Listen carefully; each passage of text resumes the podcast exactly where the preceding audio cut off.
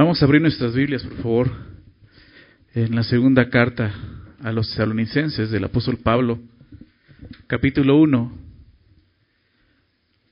La semana pasada iniciamos esta carta. Es una carta corta, tres capítulos, pero Dios quiere seguir enseñándonos, ¿verdad?, su camino a través de esta de estas cartas y, y sobre todo estas dos cartas que hablan del regreso del Señor, ¿verdad? Parte de nuestra esperanza es esta, el Señor va a regresar por nosotros, por su iglesia, ¿no? Y eso es lo que esperamos, es lo que predicamos, es lo que anunciamos, lo que celebramos, ¿verdad? Y el día de hoy vamos a seguir hablando acerca de esto. Eh, vamos a, continuar en el verso 5, fue donde nos quedamos la semana pasada, así que si estás por ahí. Voy a leer el texto que vamos a ver el día de hoy, vamos a ver del 5 al 10, esos versículos. Eh, aunque no son tantos versículos, es una porción un poco eh, eh, larga en el sentido de que tiene mucho contenido que debemos de ver.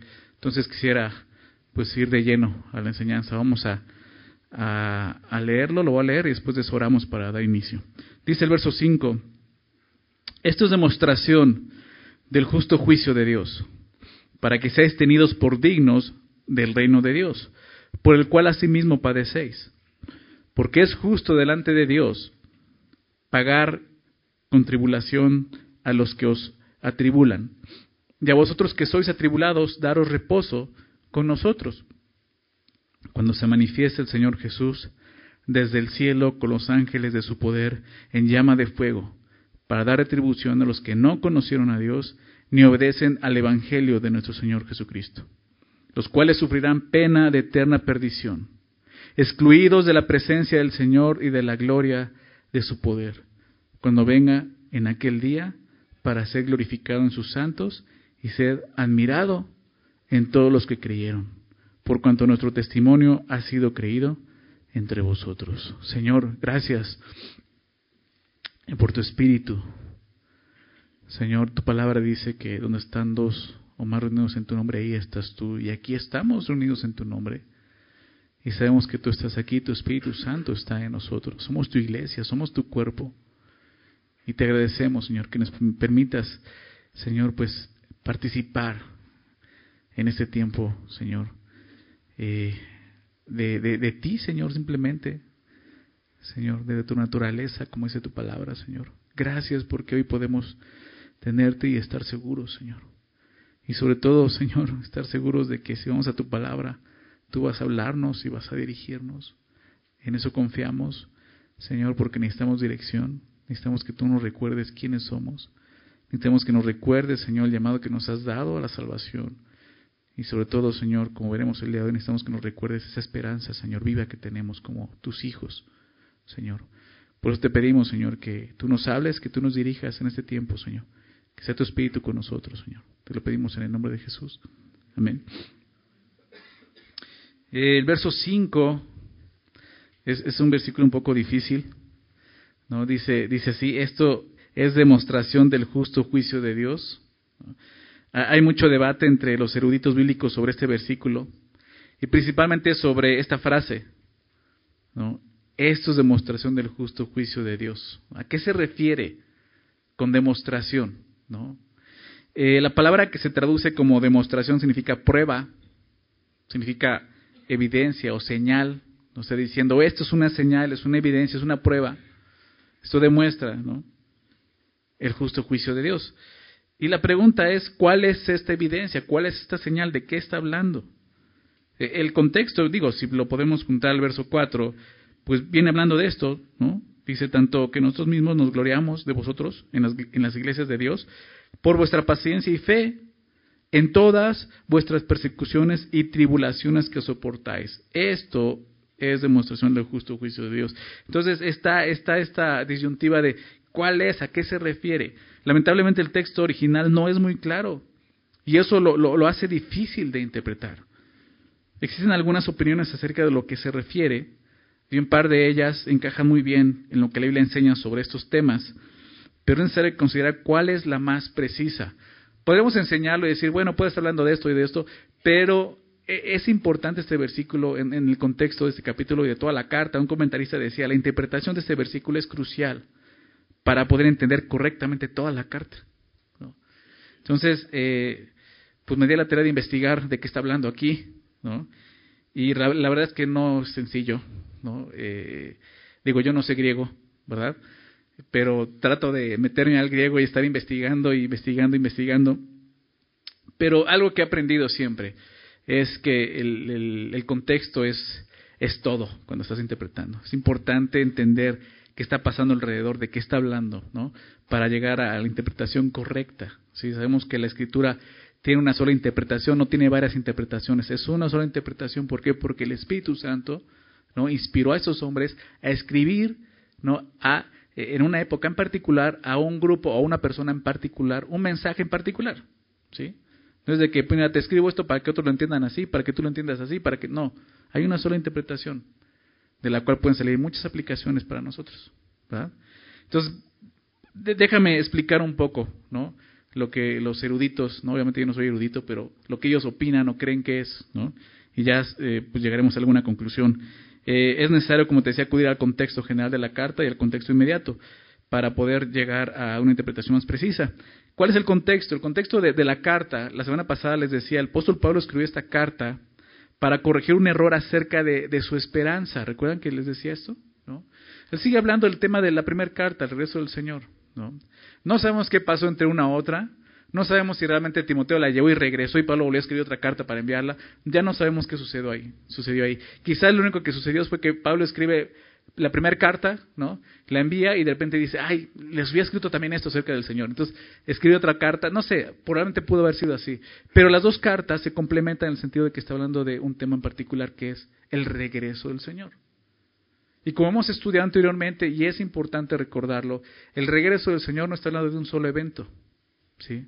Está hablando de, de, de varios eventos que van a suceder cuando Jesús se ha manifestado. La palabra venida, ¿no? Eh, es la palabra parousia en griego, que significa presencia. Cuando Jesús se presente nuevamente a este mundo. ¿sí? Y sabemos que esa, esa presencia, esa parousia, va a comenzar cuando Jesús venga por su iglesia, ¿verdad? En el rapto, como estudiamos en el capítulo 4 de la primera carta. ¿sí? Y ahí inicia. El mundo no lo va a ver, pero nosotros sí lo vamos a ver. Por eso comienza la manifestación. ¿sí? Eh, vamos a, a verlo, ¿recuerdas dónde? A Jesús? En las nubes. Ahí nos vamos a encontrar con Él. Jesús no venía a pisar la tierra, pero después de eso van a comenzar estos sucesos de, de, de, las, las, eh, eh, los siete años de tribulación, ¿verdad? Como dice la, enseña Apocalipsis, etcétera, que ya llegaremos en algún año, si Dios nos permite. En Apocalipsis se puede estudiar todo esto.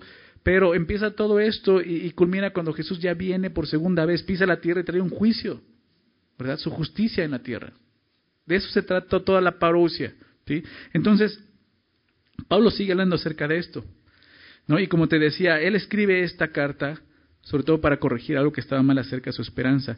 Eh, recordemos, lo, decía la semana pasada al inicio de la carta, que Pablo eh, reconoce en ellos, nuevamente inicia la carta dando gracias a Dios, y reconoce, ¿recuerdas lo que vimos la semana pasada?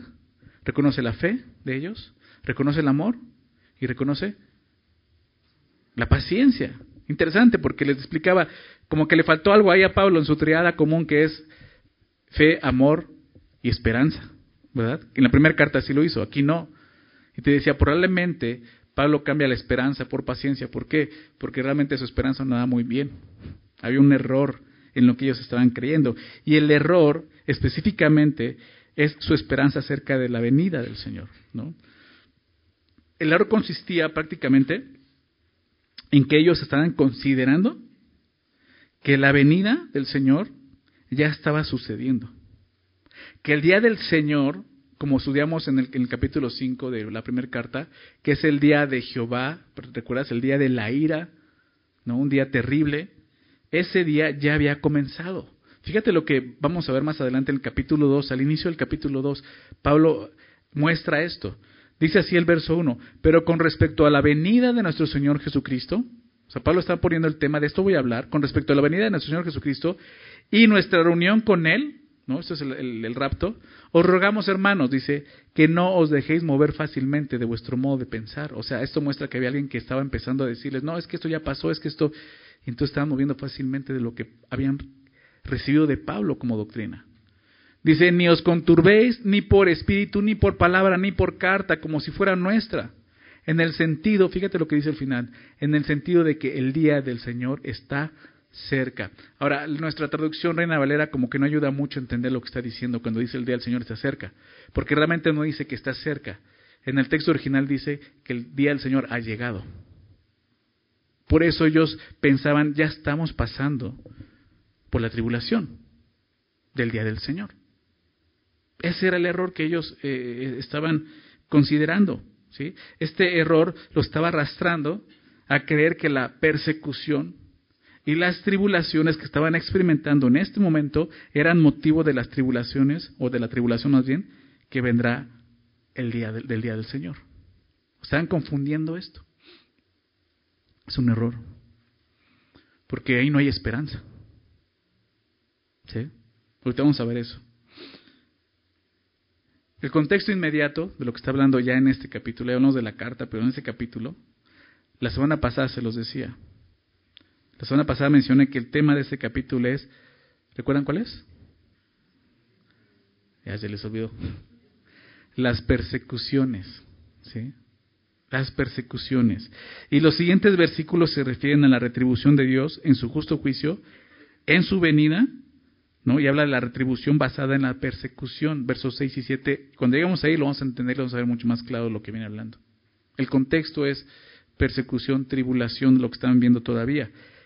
El no entender de qué se trataba lo estaba llevando ¿no? a pensar que estaban pasando por un tiempo en el que la iglesia no va a vivir. ¿Sí?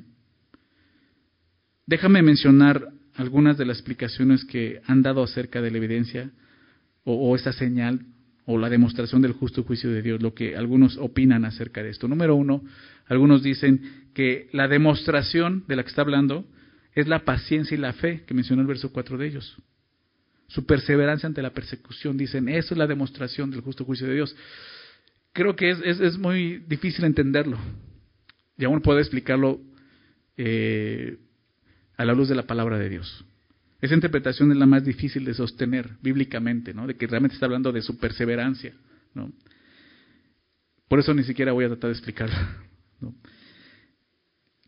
La segunda es que esta demostración es el sufrimiento que ellos estaban experimentando en la persecución. Claro que hay sufrimiento. Si la semana pasada, aún hablando de persecución, hablamos del sufrimiento. Claro que está implícito el sufrimiento, pero el tema principal de este capítulo no es sufrimiento, es persecución. Claro, incluye el sufrimiento. Pero eh, de alguna manera podemos decir que esta encaja en el contexto bíblico, aún de, esta doctrina y enseñanza acerca del sufrimiento, encaja. Que el sufrimiento es una demostración del justo juicio de Dios, pero no es lo que está diciendo aquí. ¿Por qué digo que, es, es una demostración? Porque es justo delante de Dios que nosotros, sus hijos, padezcamos persecución. ¿Por qué? Porque el unigénito de Dios padeció injustamente por nosotros. ¿Verdad? La Biblia nos enseña muchos pasajes eso. ¿verdad? Que es necesario que a través de muchas tribulaciones entremos en el reino de los cielos. ¿Recuerda lo que le dijo Pablo a Timoteo? Otro pasaje, nada más quería citar esto en Romanos 8, verso 17. Dice así, y si hijos, hablando de que, ok, somos herederos de Dios, somos hijos adoptados de Dios ahora, y, pone esto, y si hijos, también herederos. ¿no? Y podemos decir, bueno, se va poniendo bueno esto herederos de Dios y coherederos con Cristo. Pero ve lo que dice, si es que padecemos juntamente con Él, para que juntamente con Él seamos glorificados. O sea, la Biblia así nos enseña ¿no? que nosotros vamos a sufrir y a padecer en esta tierra por seguir a Cristo. ¿Sí? Claro que nos enseña eso, Jesús mismo lo dijo, ¿no? En el mundo tener esa aflicción. Jesús lo dijo, si a mí me aborrecieron, ¿qué esperan ustedes si van a seguir mi camino? ¿Sí? Entonces, sí, sí, sí puede ser esa interpretación, pero, pero no, eh, realmente esa explicación no encaja con el contexto del pasaje. Eso es lo que nos lleva a la tercera, ¿no? que es la que yo en lo personal eh, estoy seguro que es. ¿Cuál es esta demostración? Precisamente el tema, las persecuciones y tribulaciones que ellos estaban soportando, lo que dijo en el verso 4. ¿Sí? La demostración es esto, lo que, lo que ellos estaban, no sufriendo, no sufrimiento, sino lo que estaban padeciendo, persecución y tribulación. Esa interpretación me parece la más precisa. En el contexto de la carta, en el contexto del capítulo, ¿verdad? y que podamos entender realmente de qué está hablando. Entonces, si ya llegamos a esa interpretación, que la demostración es precisamente las persecuciones y las tribulaciones que están experimentando por seguir a Cristo,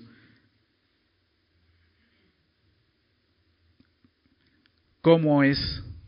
O sea, la pregunta es de qué manera esto puede ser una demostración del justo juicio de Dios. Eso es lo que voy a tratar de explicar. ¿Ok? Recordemos las cosas. Los tesalonicenses creían que el motivo de las persecuciones y tribulaciones, interesante, está en plural, persecuciones y tribulaciones. ¿sí? Cuando habla de el Señor de la tribulación de ese día, no habla en plural, dice la tribulación. ¿Verdad? Aquí habla de tribulaciones, persecuciones. Eso ya nos empieza a dar un poco de luz en esto. Pero bueno, las persecuciones, persecuciones y tribulaciones que ellos estaban experimentando, experimentando eran porque ya había llegado el día del Señor. Es lo que ellos creían, como hemos estado viendo. Ellos pensaban eso. Ese era el grave error que estaban afectando su esperanza. Por eso Pablo dice, pues no tengo mucho de hablar de, su esperanza, por lo tanto se va a enfocar en nuestra esperanza. ¿sí? Este era el problema de ellos. En su primera carta, Pablo ya les había enseñado que la iglesia no pasará por el día del Señor. ¿Recuerdan eso? Fíjate, déjame recordar estos versículos. Ahí en el capítulo anterior, en la primera carta, en el capítulo 5, dice así, verso 1, pero acerca de los tiempos y de las ocasiones, no tenéis necesidad, hermanos, de que yo os escriba. O sea, Pablo ya había enseñado esto. Dice el verso 2, fíjate lo que dice, porque vosotros sabéis perfectamente que el día del Señor, ya está hablando de, de ese día, vendrá así como ladrón en la noche. ¿verdad? Y dice que cuando digan paz y seguridad, entonces vendrá sobre ellos destrucción repentina, como los dolores a la mujer encinta, y no escaparán. Si la iglesia estuviera pasando por este tiempo, no habría esperanza para la iglesia. ¿Por qué? Porque no hay escapatoria. ¿Te das cuenta? Así de sencillo. Entonces, está hablando ¿no? Y, no, habla de, nosotros, ¿verdad? Habla de hermanos, pero cuando habla de esto, de lo que va a pasar aquel día, no dice que cuando digamos paz, dice cuando digan paz, vendrá sobre ellos, no sobre nosotros, destrucción repentina. ¿Sí? Entonces aquí empezamos a ver y recordar esto. La iglesia no va a pasar por ese periodo. ¿Por qué? Porque la iglesia ya está con el Señor. ¿Recuerdas? Ya fue raptada. Fíjate lo que dice el verso 9, para dejarlo un poco ya más claro, del capítulo 5 de la primera carta. Porque no nos ha puesto Dios para ira. ¿Verdad? ¿Sí dice así tu Biblia? Dios no nos ha puesto para ira. Ese día es el día de la ira de Dios. Dios no nos puso para ira, sino para qué? Para alcanzar salvación. Por medio de nuestro Señor Jesucristo. Dios nos ha puesto no para ira, sino para salvación. Entonces, es un error realmente lo que esta iglesia estaba, esta iglesia joven obviamente estaba creyendo, considerando, ¿no? que ellos están pasando por ese periodo, porque sí, la, la, persecución era grande, era, era fuerte para ellos. Pero lo que vemos aquí es que la iglesia no experimentará la tribulación del día de la ira, que es en la venida del Señor. Por lo tanto, de aquí viene la explicación. Por lo tanto, el justo juicio de Dios, en el contexto de las persecuciones y tribulaciones, aún no ha ocurrido. ¿Sí se dan cuenta de eso? Es como si Pablo estuviera diciendo que ustedes se encuentren experimentando persecuciones y tribulaciones es una demostración, es una señal, es una prueba de que el justo juicio de Dios es futuro. Aún no ha llegado el día del Señor. Eso es lo que él está diciendo. La persecución que están viviendo ahorita muestra ¿no? el justo juicio de Dios que es futuro, no es en el presente, como ustedes están pensando que está sucediendo. Decía, leía esto eh, de un comentarista, cita a otro teólogo llamado Juan Leal, y lo estaba googleando porque dije, nunca lo he escuchado, ¿no? Y me salió un torero, ¿no? Por ahí un matador dije, bueno, ese no es. Estoy seguro que ese no es.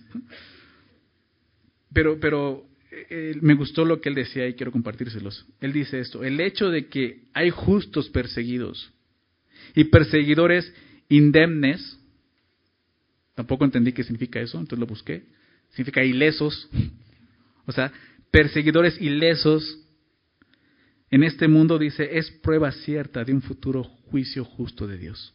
Dice, da mucha luz lo que sigue, justo juicio. Dice, en este mundo no existe juicio justo, pues los buenos sufren y los malos persiguen. Este hecho que viven los tesalonicenses les prueba con certeza que el juicio justo de Dios vendrá. Eso es lo que Pablo realmente está explicando aquí. ¿Sí? Todo lo que nosotros vivimos, aún la consecuencia de seguir a Jesús,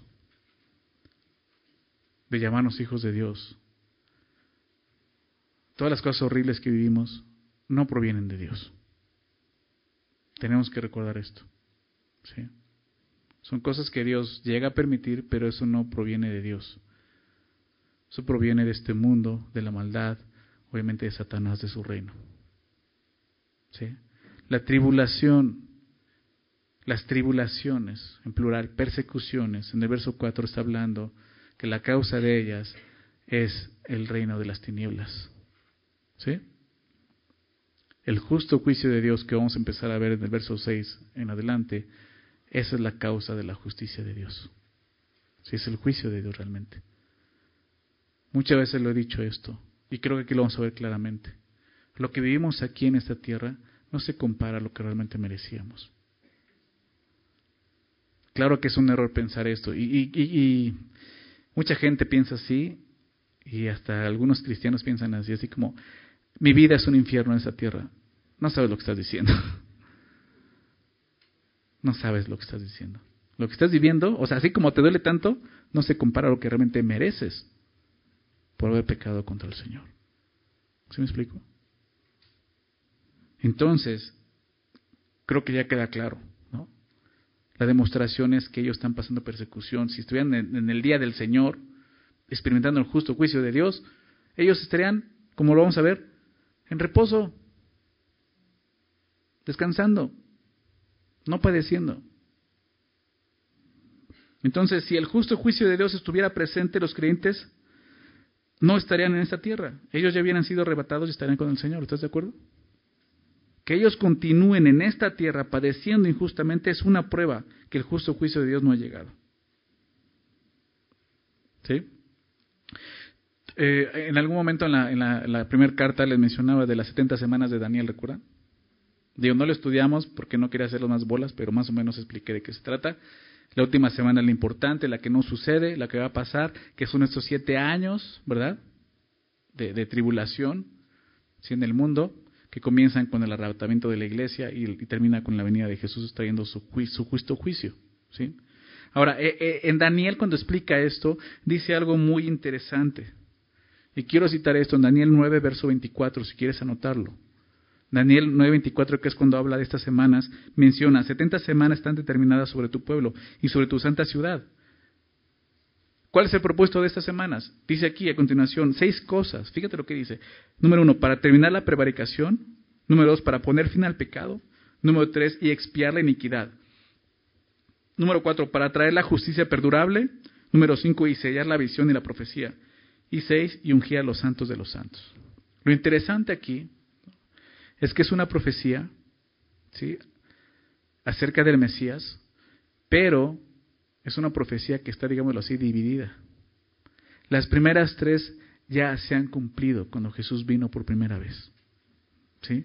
Eh, terminar la prevaricación, poner fin al pecado, expiar la iniquidad. Esas cosas ya sucedieron en la cruz.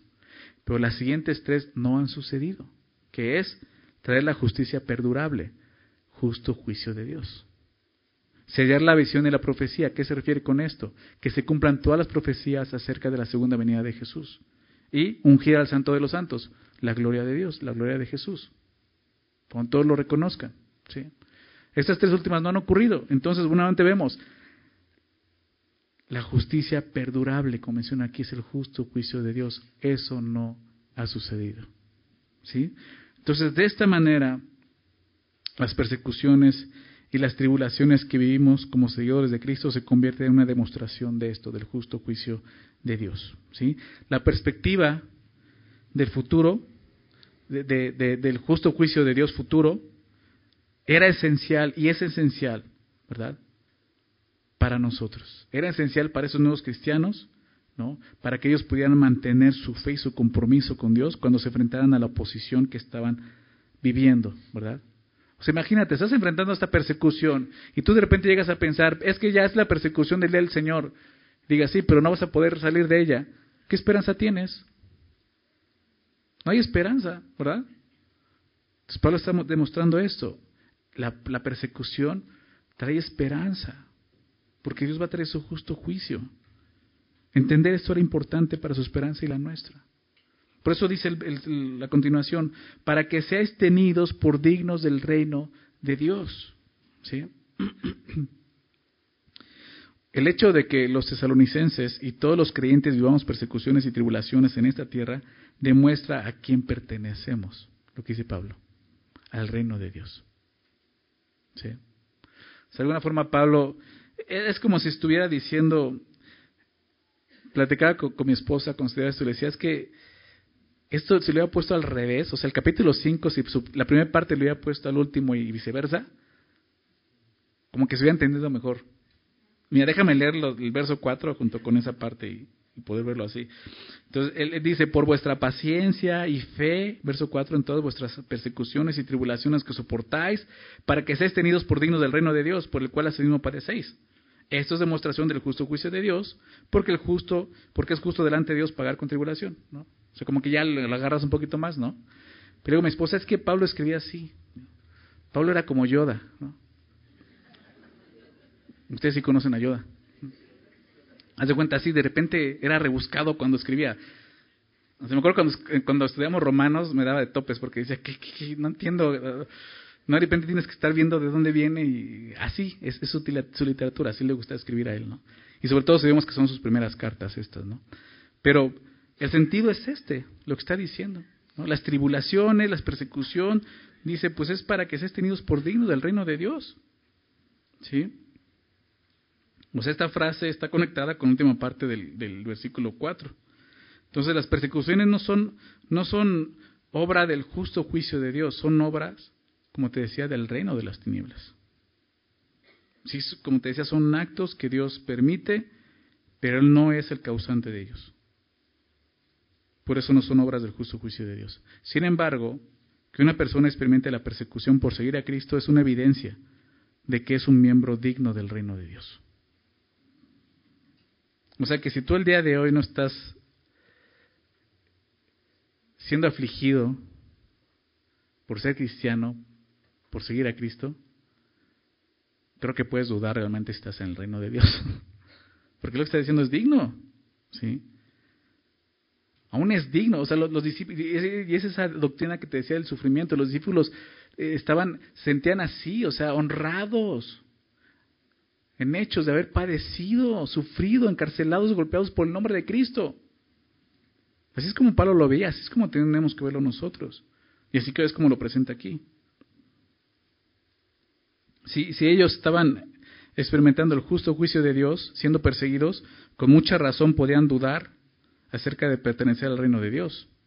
O sea, si esta persecución que estaban viviendo realmente era el justo juicio de Dios, entonces quizás no somos del reino de Dios, porque no nos fuimos con el Señor. ¿Me explico?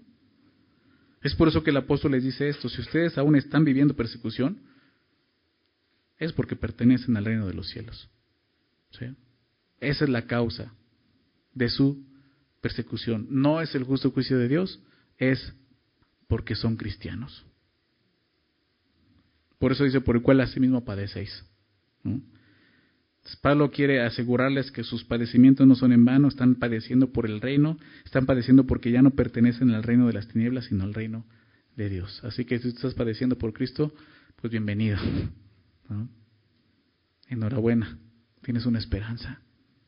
¿Sí? Ahora Pablo va a continuar el verso 6 y 7, bueno, y al final hablando del justo juicio de Dios. ¿sí? Y obviamente parte de esa esperanza. Dice el verso 6, porque es justo delante de Dios pagar con tribulación a los que os atribulan. Y a vosotros que estáis atribulados, daros reposo con nosotros, cuando se manifieste el Señor Jesús desde el cielo con los ángeles de su poder. Entonces, en esos versículos comenzamos a ver el justo juicio de Dios. Y obviamente se refiere al futuro, ahorita lo vamos a ver. Pablo explica que el justo juicio de Dios consiste en la retribución de Dios a favor de sus hijos y en contra de sus perseguidores. ¿Sí? Dice, pagar con tribulación a los que os atribulan. Esto es parte del justo juicio de Dios. Y te puedes decir, Señor, ¿por qué no los juzgas? Ve cómo me maltratan. Y al contrario, les va bien. Porque no está el justo juicio de Dios. Porque parte del justo juicio de Dios es pagarles a ellos con tribulación. Ahora, algo importante es, es, mencionar nuevamente aquí, cuando aquí está hablando del justo juicio de Dios, habla de tribulación, ¿te dice cómo? ¿Te dice cuenta cómo? En singular, no en plural. Pagar con tribulación, no con tribulaciones. Tribulación refiriéndose a, la, a esa tribulación de esos siete años, como te decía. El verso 4 habla de tribulaciones, muy diferente. Otra referencia, pues clara, ¿no? De, la tribulación del día del Señor y las tribulaciones que vivimos el día de hoy. Entonces, en lugar de vernos, es importante lo que vemos aquí, en lugar de vernos, ¿no? Eh, eh, o más bien debemos vernos como miembros del reino de Dios, que es lo que nos está explicando aquí. Y, y, la exhortación que Jesús nos hace y nos enseña es que en lugar de maldecir a nuestros enemigos, ¿qué tenemos que hacer con ellos? Bendecirlos, ¿verdad? Entonces, en lugar de vengarnos de lo que nos han hecho daño, debemos de tener siempre presente la verdad de que Dios toma venganza de aquellos que nos persiguen por causa de nuestra fe, que eso es lo que estamos viendo aquí precisamente. Déjame leer esto en Romanos, Romanos capítulo 12, es un texto que hemos visto otras veces. El contexto es, es diferente, pero el tema está incluido ahí. Fíjate lo que dice Romanos 12, verso 14. Bendecidas que os persiguen, ¿verdad? ¿A quiénes? A quien nos persigue. Bendecid no, mal, no maldigáis. Gozad con los que se gozan, llorad con los que lloran, unánimes entre vosotros, no altivos, sino asociándonos con los humildes. O sea, cuando nos ponemos altivos, cuando nos atacan, entonces yo también quiero hacer lo mismo. Delante de Dios es orgullo y es altivez. Y Dios dice, hey, esa conducta no debe estar en ti. Es que es injusto, Señor, que lo que me están haciendo. ¡Ey! ¿Quién va a traer la justicia? ¿Se dan cuenta? No altivos, sino humildes. No seáis sabios en vuestra propia opinión. No paguéis a nadie mal por mal. Yo te voy a explicar por qué. Procurar lo bueno delante de todos los hombres. Si es posible, en cuanto dependa de vosotros, estar en paz con todos los hombres, aun sus enemigos. No os venguéis vosotros mismos, amados míos, sino dejar lugar a la ira de Dios, porque escrito está, mía es, ¿qué cosa? La venganza, yo pagaré, dice el Señor. Esa palabra venganza que usa aquí es la que se traduce como retribución en esos versículos de Tesalonicenses. Es lo que Dios está diciendo, yo voy a vengar esto. O sea, esto no se va a quedar así, pero ustedes no van a hacer nada. Pues tienen, tienen que cuidarse de no hacer lo mismo, porque entonces van a ser vencidos por el mal. Así que si tu enemigo tuviera hambre, dale de comer, si tuviera sed, dale de beber, pues haciendo esto, ascos de fuego amontonará sobre tu cabeza, sobre su cabeza, perdón. No seas vencido de lo malo, sino vence con el bien el mal. Porque a fin de cuentas lo que Dios quiere es la salvación del impío, ¿estás de acuerdo? Y somos nosotros los encargados de predicar el Evangelio. Imagínate, si alguien ya te cayó mal porque te habló mal o porque te dijo aleluya, ya no lo va a predicar para que se vaya al infierno. ¿Es el corazón de Dios? Ese no es el corazón de un hijo de Dios. Entonces, no permitas que ese mal te gane. Si él no se arrepiente, Dios se va a encargar.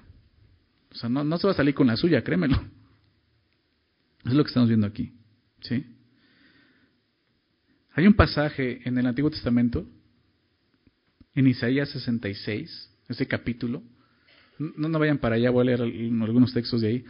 Pero Isaías 66, digo, eh, eh, es muy interesante, una vez me acuerdo que, leí que muchos dicen que Isaías, ¿no? Son 66 capítulos, la Biblia tiene 66 libros, entonces dicen que Isaías es como, como la Biblia resumida, ¿no? Y sí, sí, sí, sí lo puedes ver así. El último capítulo, que es el 66, pues habla del día del Señor, precisamente. Y fíjate, o sea, Pablo yo creo que está haciendo su devocional ahí en Isaías 66, y, este, y, escribe, escribe acerca de esto, Fíjate lo que dice Isaías 66, verso 6, para todos los supersticiosos. ¿no? 66, 6, o sea, 666. ¿no? Fíjate lo que dice Isaías 66, 6. Voz de alboroto de la ciudad, voz del templo. Y dice, voz de Jehová. Pero ¿qué dice? Voz de Jehová que da el pago a sus enemigos. Realmente eso es lo que está diciendo Pablo aquí. Dios va a dar el pago a sus enemigos.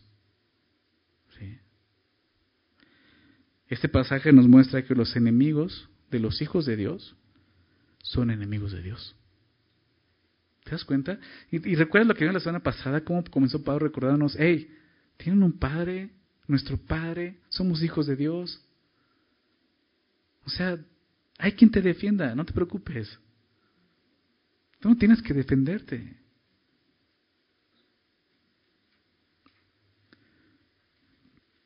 El que dará el pago que merecen afligiéndonos en el día del juicio es Dios. El versículo 9, te lo vamos a ver, dará más detalles acerca de ese juicio, que es horrible, ahorita lo vamos a ver. Pero me encanta esto porque Pablo, el apóstol Pablo, que antes fue Saulo de Tarso, ¿verdad? Comprendió esto el día en que se, se, se encontró con Jesús en el camino de Damasco, ¿recuerdas? ¿Qué estaba haciendo Pablo en ese camino? persiguiendo a los cristianos, a la iglesia, ¿verdad? El perseguidor entendió claramente que persiguiendo a los cristianos estaba persiguiendo a Jesús, porque cuando Jesús se le revela le dice, Saulo, Saulo, ¿por qué me persigues? Es esto que estamos viendo. Pablo pudo haber dicho, no, yo no estoy persiguiendo a ti, estoy persiguiendo a ese grupo de rebeldes, ¿no? Y Jesús dice, soy yo, es mi cuerpo. ¿Te das cuenta?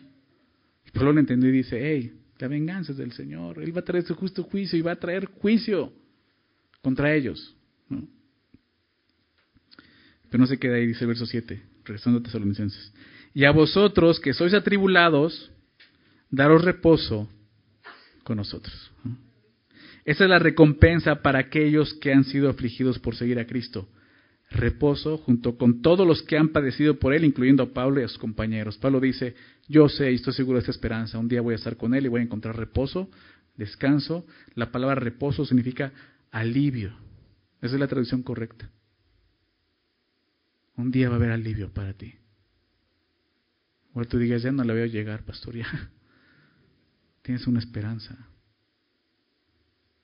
¿Te das cuenta de eso? Es importante aclarar que no se está refiriendo ¿no? a ganar por medio de la aflicción algún mérito delante de Dios que nos permita jactarnos, ya sea en la justificación o en la santificación. Simplemente está diciendo que Dios en su infinita gracia va a recompensarnos aún sin merecerlo. Porque la recompensa no es justificación. Como te decía, la recompensa es reposo, es alivio. ¿Sí? En este caso, después de padecer, vamos a hallar paz, un alivio como, como vemos aquí.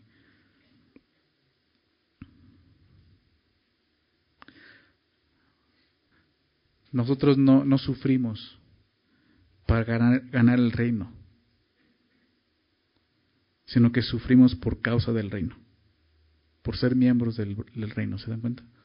Es lo que nos estamos viendo aquí. Entonces, a vosotros que os son atribulados dará reposo con nosotros. ¿Cuándo?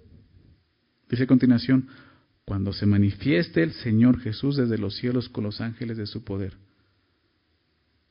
¿Algunas, visto, ¿Algunas has visto al Señor Jesús en el cielo con los ángeles de su poder? No, entonces esto no ha sucedido. El justo juicio de Dios no ha sucedido. Es muy interesante la palabra que usa Pablo en, cuando dice que se manifieste, cuando se ha manifestado Jesús. La palabra Apocalipsis. ¿Te suena? Suena como apoca, apocalipsis, sí, exactamente. Apocalipsis eh, significa revelación, la revelación de Jesucristo es el apocalipsis, habla de eso, de cómo Juan tuvo una revelación de Jesús. Pero una clara referencia a la parousia de Cristo es esa, ¿no? la revelación, la presencia, cuando se manifiesta. No estaba, ahora lo vemos. La palabra apocalipsis proviene de apocalipto, que significa literalmente quitar la cubierta. Podríamos traducirlo como descubrir, y no es que te caché, ¿sí? no es ese descubrir, es que hay algo que está tapado, como cuando hay una obra de arte, ¿no? Una estatua ahí y la tapan, la cubren para que no se vea, y entonces ya que todos la vean, la quitan y ya todos la ven. Eso es apoca, apoca, esto, apocalipsis, apocalipsis, perdón. Eso es lo que está diciendo. Se refiere a algo que se encontraba oculto pero que ya ha sido descubierto. ¿De quién está hablando? De Jesús. De Jesús. ¿Por qué? Porque Jesucristo está ahora, digámoslo así, oculto en el cielo, no lo podemos ver. El mundo no lo puede ver, por eso el mundo dice no existe. Es un cuento. Pero eso no quiere decir que no exista. Los que persiguen a los creyentes ignoran deliberadamente todo lo que tiene que ver con Jesús. Como resultado de esa ignorancia deliberada, no son conscientes del peligro al que tendrán que enfrentarse cuando Jesús sea manifestado. Esa es la realidad. En verdad para ellos será como ladrón en la noche, sin darse cuenta. ¿Sí? ¿Sí lo ven? Pero Jesús se va a manifestar. Y recordemos que esta manifestación, que es una referencia a la parousia o la venida del Señor, esta manifestación inicia con el rapto de la iglesia, el arrebatamiento de la iglesia. Dice el texto al final del verso 7, será manifestado, dice, desde el cielo, porque va a venir de allá, dice, con los ángeles de su poder. Es interesante esto, Jesucristo no vendrá solo, ¿verdad? Dice, vendrá con los ángeles de su poder. ¿Por qué Pablo dice esto? me preguntaba por qué, por qué, por qué. Y, me llevó a, cuestionar, más bien a, pensar en, su primer venida, cómo vino Jesús. Vino solo, ¿verdad? Si Jesús hubiera venido con ángeles, como vendrá en su segunda, en ese día, en su segunda venida, hubiera sido más fácil que lo identificaran como Dios, ¿estás de acuerdo? Pero eso no fue el propósito de su primera venida. El propósito de su primera venida era morir por el pecado de los hombres, padecer y ser afligido. Lo que no hubiera sucedido si él hubiera sido manifestado en su primera venida con los ángeles. Porque todos habían visto es Dios. ¿Tú crees que alguien lo hubiera querido crucificar? No. Pero Jesús va a venir revelando quién es. Con todo el poder.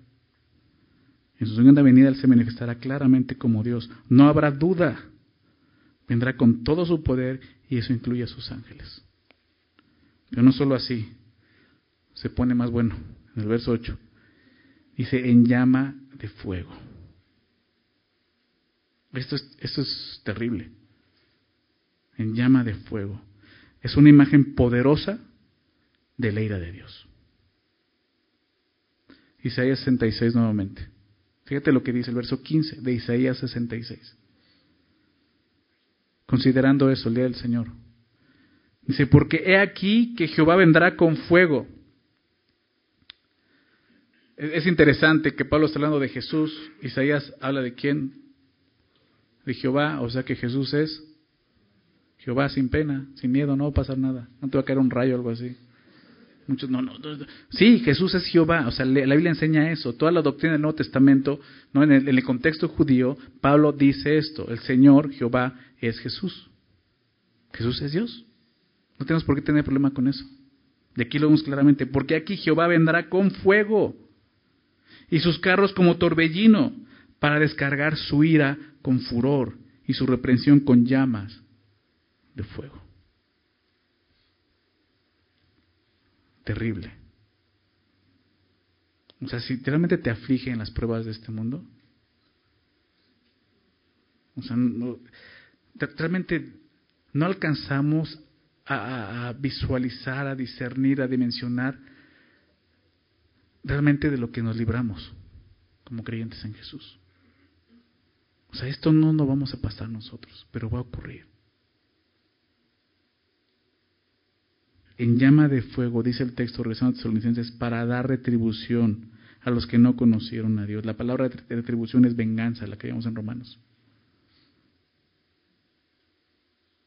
Esta retribución o venganza es para los que no conocieron a Dios. No está hablando de un conocimiento intelectual, está hablando de un conocimiento vivencial, un conocimiento personal e íntimo que es por medio de la fe, una persona que conoce a Jesús por medio de la fe.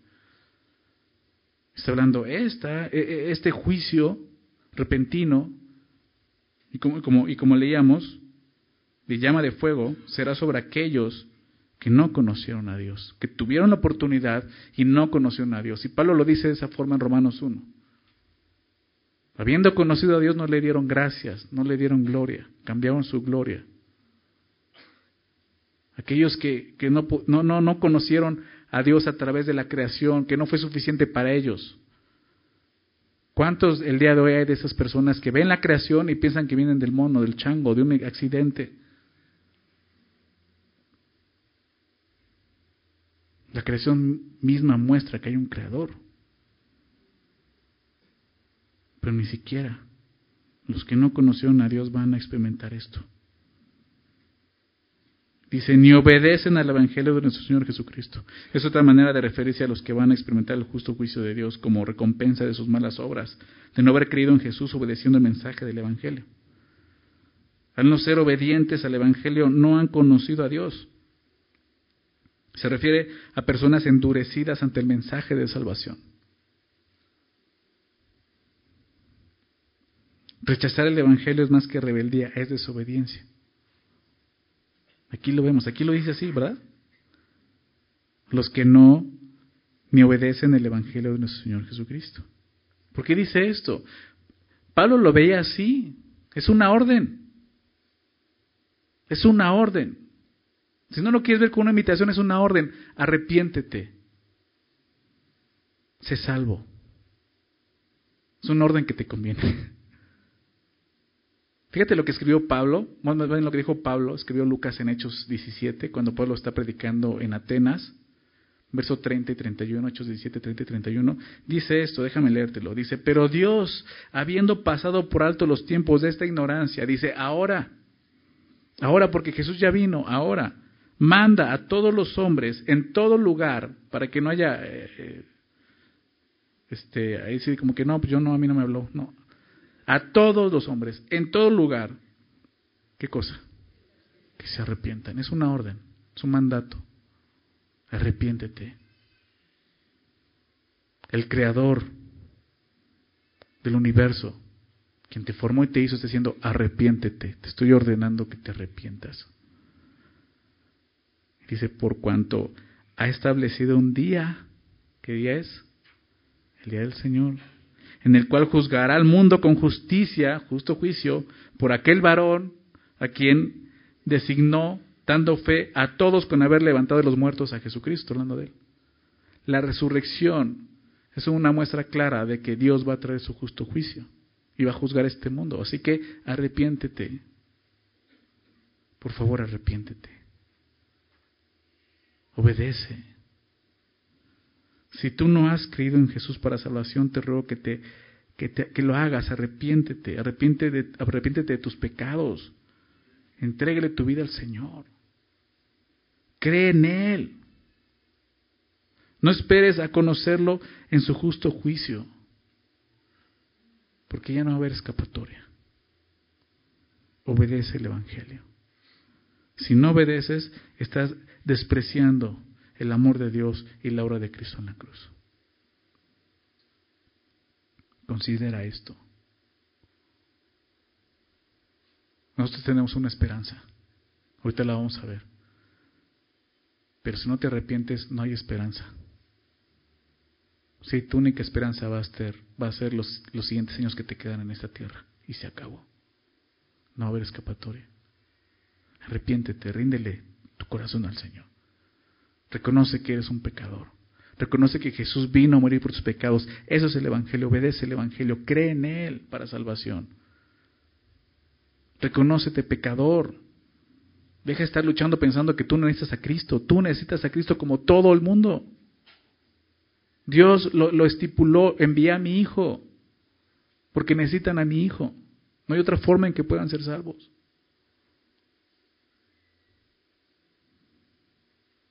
Si Dios te ha estado hablando con amor, el en su amor te dice, obedece. No seas necio. Yo no quiero tu muerte, quiero tu vida. Dice el verso 9, fíjate cómo describe esto. Los cuales sufrirán pena de eterna perdición.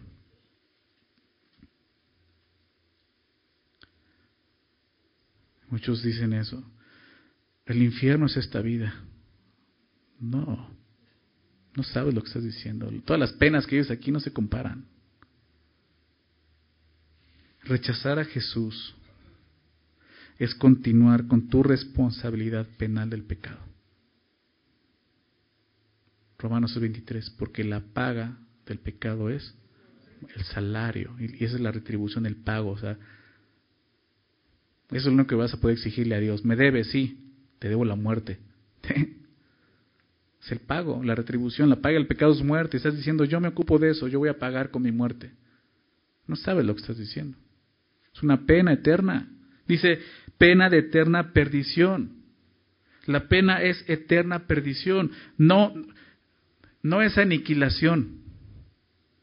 La palabra perdición significa ruina o desolación. No habla de aniquilación, porque eso no sería justo. Como muchos piensan, no, pues yo cuando me muero ya me dejo de existir. No es cierto. No te vas a salir con la tuya. Eso sería mejor. Te espera algo peor. Que Dios simplemente los aniquile es injusto. Y su juicio es justo el castigo de ellos es eterno, por toda la eternidad. ¿Vale la pena arriesgar toda tu eternidad por unos cuantos años de placer en este mundo? ¿Vale la pena? Jesús lo dijo, el que busque su vida en este mundo, la perderá. El que pierda su vida en este mundo por causa de mí, la, la hallará. La eternidad. Está hablando de eso exactamente. Y no se queda ahí, dice, excluidos de la presencia del Señor y de la gloria de su poder. La eterna perdición es eso, estar separado de Dios eternamente, ajenos de su gloria. La muerte espiritual eterna, sin Dios y sin esperanza. Excluidos para siempre. El pecador está excluido de Dios. Romanos 23, ¿verdad? Por cuanto todos pecaron, están destituidos de la gloria de Dios. O sea, nuestro pecado nos ha apartado, no nos deja, no tenemos el derecho de estar con Dios. Pero Jesús vino a morir por nuestro pecado, porque la paga del pecado es muerte, para que tú y yo podamos estar con Él. No solo en la eternidad, ahora mismo. ¿Verdad? excluidos de la presencia del Señor y de la gloria de su poder, sin saberlo el día de hoy, porque lo que menos quieren es estar con Dios, sin saberlo, eso es lo que más van a lamentar en toda la eternidad, que no pueden estar con Él. Eso, eso será lo que más van a lamentar, haber tenido la oportunidad y haberla desaprovechado. Eligieron la muerte en lugar de la vida. Por toda la eternidad estarán experimentando dolor, tinieblas, angustia, miseria y aflicción, experimentando eternamente el infierno. El infierno no es un lugar de gozo, no es un lugar de paz. Ni siquiera se compara a lo que tú vives en esta tierra, ya lo vimos.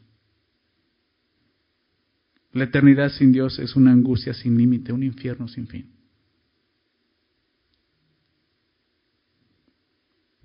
Obedece.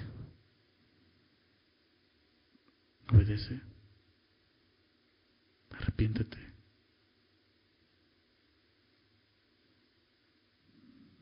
Estas referencias tienen el propósito de que los tesalonicenses entiendan y crean que la persecución y tribulaciones de este mundo no se comparan a lo que es el justo juicio de Dios descrito en estos versículos. Que está diciendo, o sea, no, lo que están viviendo no es esto.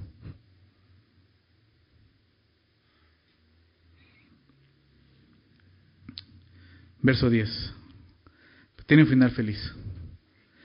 Dice, cuando venga en aquel día para hacer glorificado en sus santos y ser admirado en todos los que creyeron, por cuanto nuestro testimonio ha sido creído entre vosotros. Vuelve a decir lo mismo, cuando venga, futuro, ¿verdad? O sea, lo que vimos en el verso 9 es para los que serán atribulados por toda la eternidad, ¿verdad? Los que nos atribulan hoy. Dice, pero para ustedes, que ya vimos en el verso 7, tendrán reposo, alivio. Van a ver esto, cuando venga en aquel día para ser glorificado en sus santos. Esto quiere decir que definitivamente los creyentes llevaremos la imagen de Dios. Es la manera en que vamos a ser glorificados, o más bien Él va a ser glorificado en nosotros. Romanos 8.29 se cumplirá. Hechos conformes a la imagen de Jesús. ¿Verdad? Va a ser ahí. El apóstol Juan lo dice de esta forma en 1 Juan 3, verso 2. Amados, ahora somos hijos de Dios, de aún no se ha manifestado lo que hemos de ser, pero sabemos que cuando Él se manifieste, seremos semejantes a Él, porque le veremos tal como Él es. Exactamente eso. Será glorificado en sus santos. Y ve lo que dice el siguiente, eh, la siguiente frase, dice, y ser admirado en todos los que creyeron. Todos los creyentes estaremos asombrados, diciendo, por la majestad de Cristo. Esto, exactamente. Los que creyeron es una referencia a los que han conocido, ¿verdad? Los que le han conocido. Nosotros hemos conocido a Dios. Piensa en eso. Pablo dice, aún, aún, o sea, no, lo he terminado, no, no lo he completado. Una cosa hago, ¿verdad? He dejado todo a fin de conocerlo. Pablo dice, mi vida aquí se trata de conocer a Dios, pero sé que nunca voy a conocerlo totalmente en esta tierra. No puedo, no tengo la capacidad de hacerlo. ¿Verdad? Hemos conocido a Dios en esta tierra, pero el día en que lo veamos en su gloria, nos asombraremos de verlo realmente. Está hablando de eso. Otras veces les he hablado de esto y digo, ese día, aquí lo dice claramente, será admirado, asombrado, o sea, habla de asombro, admirado por todos los que creyeron.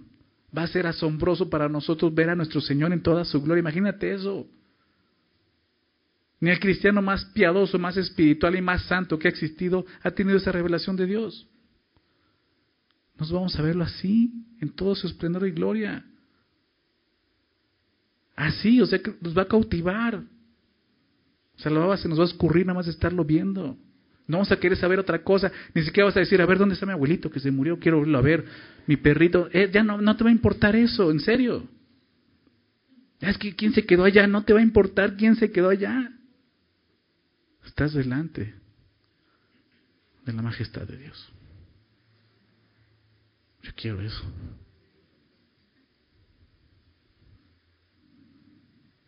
Será una revelación mayor a la que en esta tierra hemos recibido de Jesús. Ese día no nos va a importar más nada, nuestra admiración por Él será todo. Esa admiración cautivará todo nuestro pensamiento.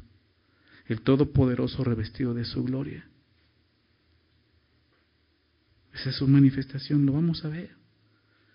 Esto, esta es nuestra esperanza. La esperanza que los sacerdotes estaban echando a un lado pensando que ya estamos en el día del Señor. O sea, ¿qué les pasa? Esta es mi esperanza. Espero que esta sea la esperanza de todos nosotros. Pablo termina diciendo esto entre paréntesis, por cuanto nuestro testimonio ha sido creído entre vosotros. Pablo simplemente termina recordándoles que ellos creyeron y por lo tanto obedecieron y por lo tanto estarán junto con él y todos los creyentes porque él les había dado testimonio del Evangelio. O sea, ellos creyeron por el testimonio de Pablo. Es la manera en que Pablo respalda su mensaje y sobre todo lo que va a corregir en esta carta. Es como si les dijera, ya dejen de estar escuchando cosas que no tienen sentido. Yo fui quien les habló del Evangelio. Son salvos, tienen esperanza por lo que yo les hablé. Y es así. Los creyentes tenemos una esperanza real, viva. No la vemos, no, pero un día se manifestará. ¿verdad? Aquellos que no han creído en Jesús no tienen esperanza. Su esperanza nada más está aquí. ¿Cuántos años me quedan? ¿Cuántos meses? ¿Cuántas semanas? ¿Cuántos días? ¿Cuántos minutos? Ni siquiera lo saben. No lo sabes. Cambia esa esperanza por la esperanza de gloria. Cree en Jesús. Entrégale tu vida al Señor. Cree en Él para salvación. Si oyes hoy su voz, no endurezcas tu corazón. Ese es el problema del hombre. No es información, no es conocimiento, no es intelecto, es dureza de corazón. Ríndele tu corazón a Dios, cree en Él para salvación. Eso es lo que Dios quiere para todos nosotros. Vamos a orar. Señor, gracias por tu palabra. Nuevamente, Señor, nos, nos anima, Señor. Nos recuerdas de esta esperanza que tenemos.